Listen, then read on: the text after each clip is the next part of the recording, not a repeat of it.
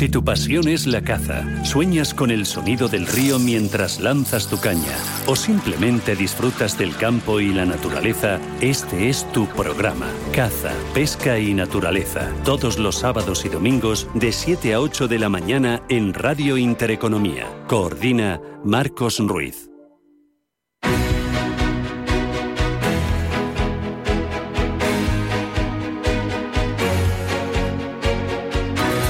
En Capital Intereconomía, Consultorio de Fondos. Con Gabriel López, que es CEO de Inverdí. Gabriel, ¿qué tal? Buenos días. Buenos días, Susana. ¿Está lloviendo o no? Está eh, lloviendo bastante. ¿Ah, vengo, sí? en, vengo en moto. eh, ya me he pegado un bofetón en el pasado No serio, digas. así que he Oye, ten venido despacito, pero sí que está lloviendo. Ah, o sea que, que ya el otoño está aquí de verdad. Ya está los días un poquito oscuros, estamos un poquito así cansados de, de tanto, de tanto volatilidad, de unos mercados que, que, que nos sorprenden de forma constante y de mensajes contradictorios que al final no sabes quién tiene la razón o quién eh, al final está apretando tal vez demasiado a la tuerca, ¿no? que es lo que está pasando con la Reserva Federal, puesto que eh, los economistas eh, estiman que la masa monetaria, la M2, está en mínimos históricos, que ya el freno que se ha puesto a la economía es lo suficiente para bajar la inflación y como dijo ayer o antes de ayer el Lagarde, y también lo dijo ayer, ¿no?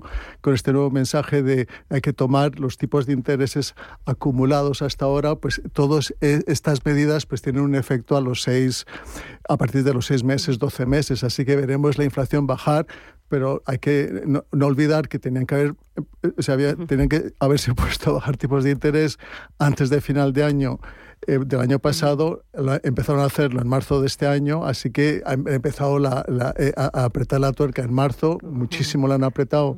A, a, tasas y, y, pasos históricos. Estamos en el 4%, el mercado ya descuenta un 5%. Yo creo que, que, ya empezamos a ver cierta luz de que sí que se han tomado las suficientes medidas y que mirando en el medio largo plazo pues son niveles interesantes para empezar a, a, construir una cartera. Es que empezaron los bancos centrales demasiado tarde a subir los tipos de interés porque se pensaban que la inflación iba a ser cosa de, de, de un ratito. Bueno, yo creo que para ciertos economistas han sido negligentes en este aspecto, puesto que eh, su primera prioridad, y para eso es lo que están, es para combatir la inflación. Eh, aquí en Europa y en Estados Unidos eh, al mismo tiempo el pleno empleo, pero aquí en Europa, pues francamente, una inflación en el 11% a nadie le viene bien y obviamente han llegado tarde. Muy bien. Vamos a ir con los oyentes 915331851 en este consultorio de fondos de inversión 609 22 47 16. Dice, soy Fernando de Burgos. Estoy pensando en abrir posiciones en renta fija y pensando en el fondo Jupiter Dynamic Bond y en el Robeco Financial Bond. ¿Qué opina eh, don Gabriel? ¿Son válidos los dos o mejor uno que otro? Bueno, yo creo que los dos son bastante válidos. Eh, ahora que la renta fija eh, corporativa pues te está dando aquí en Europa eh, y en Estados Unidos un poco más, alrededor de 7-8%. Obviamente tienes que, fijarte en, deuda de cierta calidad. Eh, los triples Cs pues ahora están sufriendo, pues, puesto que está subiendo las probabilidades de que haya ciertos defaults, ¿no? Pero sí que te puedes beneficiar de unos tipos que no se habían visto en décadas y para una cartera conservadora no es mala idea no olvidemos que el retorno medio de la renta variable en el largo plazo es muy superior al de la renta fija. Para un perfil conservador, muy conservador, sí que es aconsejable. Eh, uno de los oyentes también nos escribe y nos pregunta por el Fidelity South East Asia. Dice, lo tengo en cartera, pero no me convence demasiado por su peso en China. ¿Cómo ves China? Bueno, lo que pasa es que no incluye China en, en, en, de forma tan importante, ¿no? Y sí que es el sector eh, o la zona que tiene mayor potencial eh, actualmente en términos de, de descuento a, a, a, a, su valor teórico, ¿no? Así que sí que yo estoy comprando y estoy aumentando en el sudeste asiático eh, y, y, y, estoy además invirtiendo eh, en este fondo.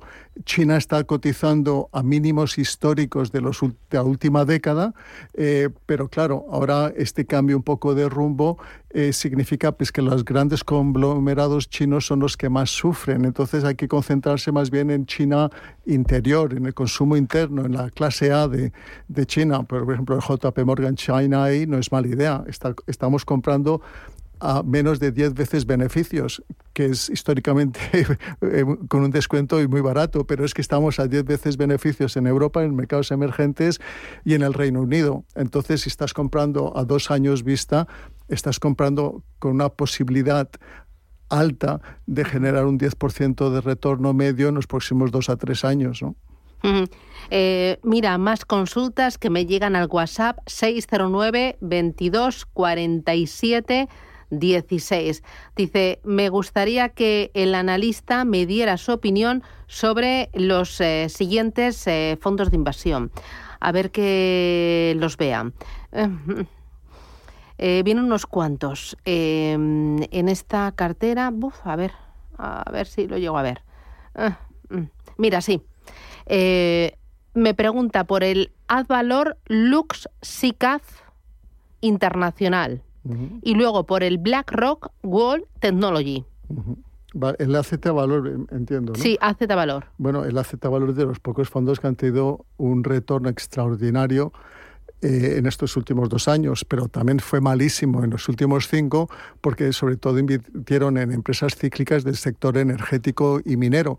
Ahora es el sector pues que está de moda, el sector además que está barato y es un sector que además hay que invertir en él no solo porque está barato, sino porque está produciendo beneficios tres veces más de lo que de su media, así que la visibilidad de estos beneficios hacen que, que hay que aumentar en el sector energético y en el BlackRock World Technology pues bueno, estamos todos sufriendo eh, las inversiones en el sector tecnológico. Antes, el, hasta un cuarto, una cuarta parte del índice americano pesaban las tecnológicas, ahora más o menos es un 20, aquellas tecnológicas como las FAN, que tienen esa capacidad de producir beneficios en el medio y largo plazo y que, y que tienen esta visibilidad, pues merece la pena y este fondo en particular pues tiene posiciones en estas en estos fondos. Lo que pasa es que es, es, están eh, inversamente correlacionados con los tipos de interés. A medida que suben los tipos de interés pues baja la valoración y el descuento y baja la, eh, el valor de las tecnológicas y la razón por la cual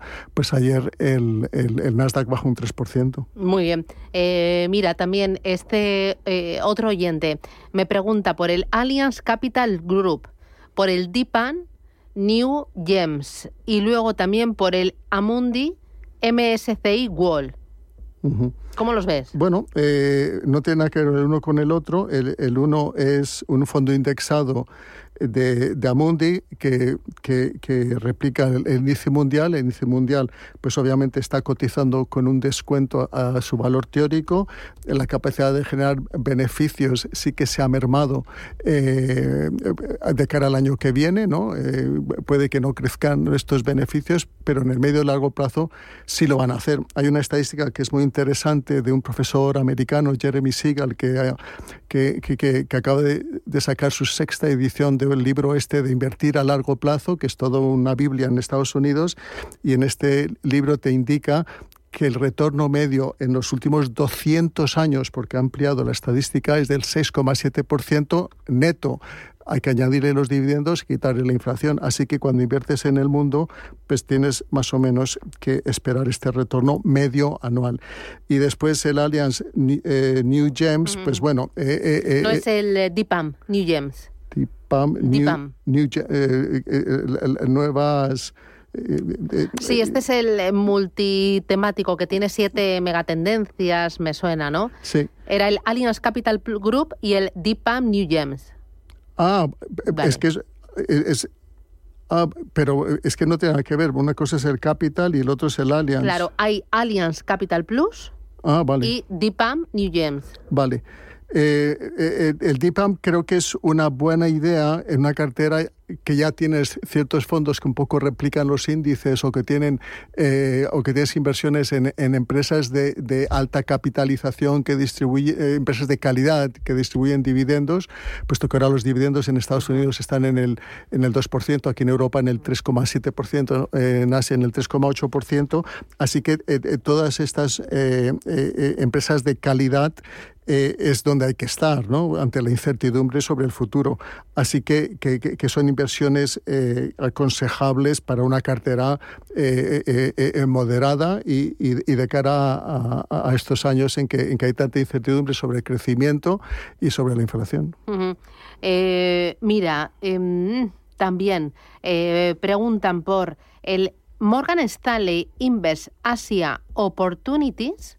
¿Qué opinión tienes de este fondo de inversión y el Nordea 1 Low Duration Euro?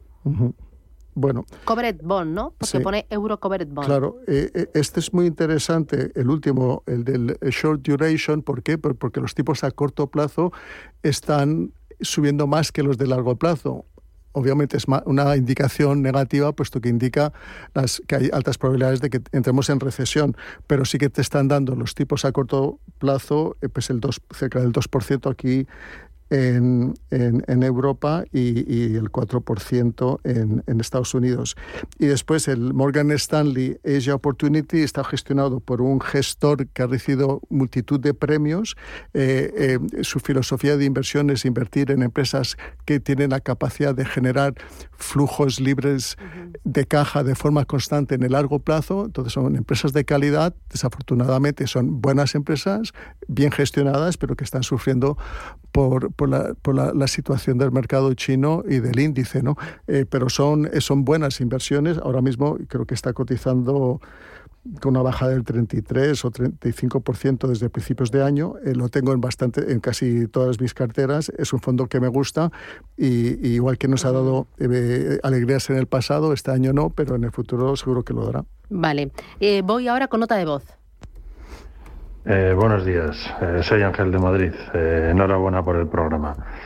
Le quería preguntar al analista, tengo liquidez y me gustaría una recomendación de dos o tres fondos para sacar rendimiento de aquí a 6, 12 meses, visto que ha habido correcciones y caídas importantes, que me dijera ahora que ya eh, ha pasado una parte importante de lo peor.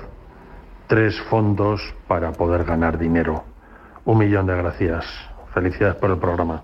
¿Qué dices? Bueno, eh, eh, lo que he dicho antes, de aquellos sectores que están baratos y que están cotizando a 10 veces beneficios, pues el sector de salud, el sector de energía y, eh, y, las empresas que tienen esa capacidad de distribuir dividendos, ¿no? Entonces yo les recomendaría pues, los fondos de dividendos de, pues, de Fidelity o de, o de, de, de, toda, cualquier casa que, que, esté especializada en, en, en, en invertir en, este tipo de empresas y si quiere diversificar aún más, pues pues, en, en, el BlackRock eh, World Health Service, en el en, uno de energía, de que puede ser uno de Schroders, eh, y, con eso yo creo que eh, de cara a los 12, 24 meses le puede ir bastante bien. Estadísticamente, cuando el mercado baja lo que ha bajado, suele recuperar un 80% a los 12 meses. Así que estamos de verdad cotizando en mínimos, estamos cotizando con buenos descuentos. No quita que el mercado puede todavía bajar un 10%, pero estamos invirtiendo a medio plazo